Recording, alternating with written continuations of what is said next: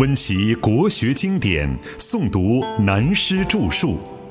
欢迎收听《原本大学威严》，由温州南怀瑾书院和温州市朗诵艺术学会联合出品，时空音乐工作室制作。七，先摆几个方块阵。我们在试讲解《大学》《中庸》之前，首先需要了解中国文化中三个重要文字的内涵：道字、德字、天字，再加一个大人名词的意义，然后再研读《大学》或《中庸》就好办得多了。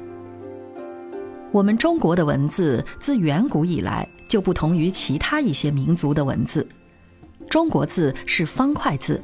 它与印度的梵文、埃及上古的象形文字都以个体形图来表达思维语言的内涵意义，所以到了汉代，便有专门研究文字学的学问，以六书来说明中国文字的形成及其用法。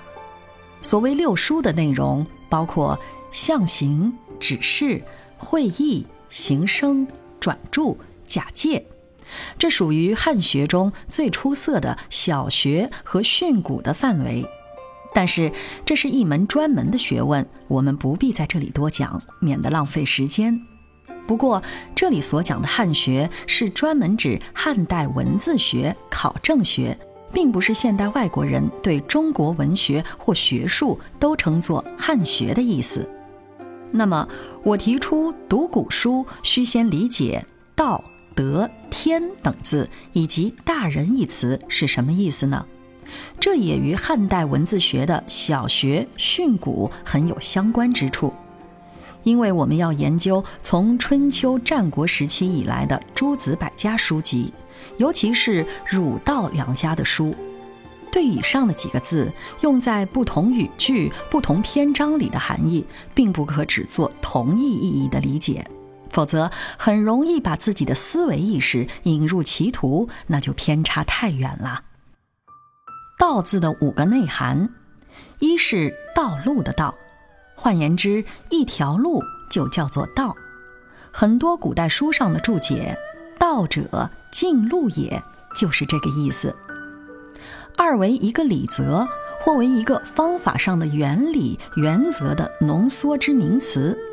例如《易经》细传说：“一阴一阳之谓道。”在医药上的定理有叫医道或药物之道；用于政治上的原则便叫正道；用于军事叫兵道。又如《孙子十三篇》中所用的一句话：“兵者，诡道也。”甚至自古以来已经为人们惯用的口头语，所谓“道义有道”。或者天道、地道、人道等等的“道”字，都是指有某一个特定法则的道。三是形而上哲学的代号，如《易经细传》所说：“形而下者谓之气，形而上者谓之道。”形而下是指物理世界、物质世界有形有相的东西。气字就是指有形象的东西而言，那么超越于物质或物理的有形有相之上，那个本来体性，那个能为万物之主的，又是什么东西呢？它是实在为物的，还是抽象为心的呢？这是我们自古祖先传统的答案，不是物，也不是心，心物两样，也还是它的作用现象而已。这无以明知的它。便叫做道。例如《老子》一书，首先“道可道，非常道”的道，就是从形而上说起。其实《大学》之道的道，也是从形而上而来的理念。且听后面慢慢道来。四是讲话的意思，这是古代中原文化习惯的用词。你只要多看看中国古典民间通俗小说，就处处可见。且听我慢慢道来，或是他道、老婆子道等等，真是随手拈来，多不胜数。武士在汉魏时期以后，这个“道”字又变成某一个学术宗派的最高主旨，或是主义的代号和标志，例如侠义道或五斗米道之道等。到了唐代，佛家也用它来做代号，如“道在寻常日用间”，道家更不用说，把它视为唯我道家独有的道了。推而言之，到了宋代，非常有趣的，在儒家学说学派之外，却另立一道学名词，自以为在儒家或儒林之外，别有心传于孔孟心法之外的道学的道，其不奇而怪哉？德字的内涵，我们现代人一看到德字，很自然的就会联想到道德，而且毫无疑问的。道德就是代表好人，不好的便叫他缺德。其实把这两个字联系在一起，是汉魏以后渐渐变成口语的习惯，尤其是从唐代开始，把《老子》一书称作《道德经》，因此道德便成为人格行为最普通又是最高的标准了。但是根据传统的五经文化，又有另一种解释。德者，德也。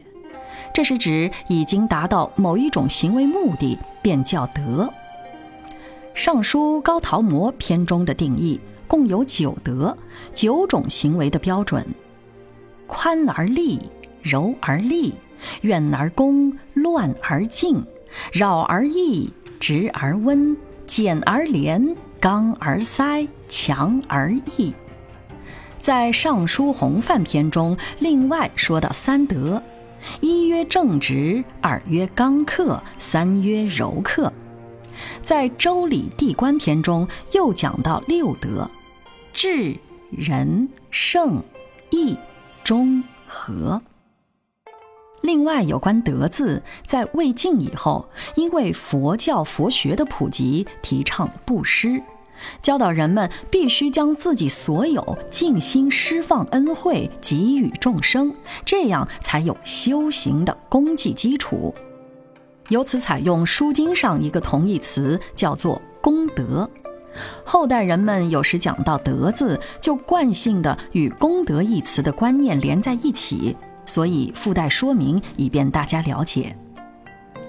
我们了解到上古传统文化对于“德”字的内涵以后，把它归纳起来，再加简化一点来讲，“道”字是指体，“德”字是指用。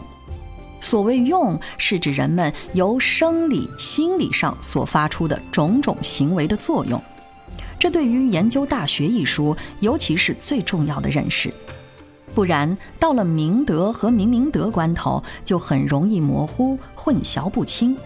因为古文以简化为要，到了现在，中国人的教育不从文字学入手，搞得自己不懂得自己的文化，反而认为古人真该死，自己的传统文化真糟糕。天字的五个内涵，天字真是我的天呐！读古书碰到这个“天”字，如果要仔细研究，也不是那么容易。同是一天，看它用在哪一天的意义。我们现在把它归纳起来，也与“道”字一样，有五个内涵。一是指天文学上天体之天，也可以说包括了无量无边的太空，可不是吗？外国叫航行太空，我们叫航天。并没有两样，各自文化不同，用字不同而已。这是科学的天。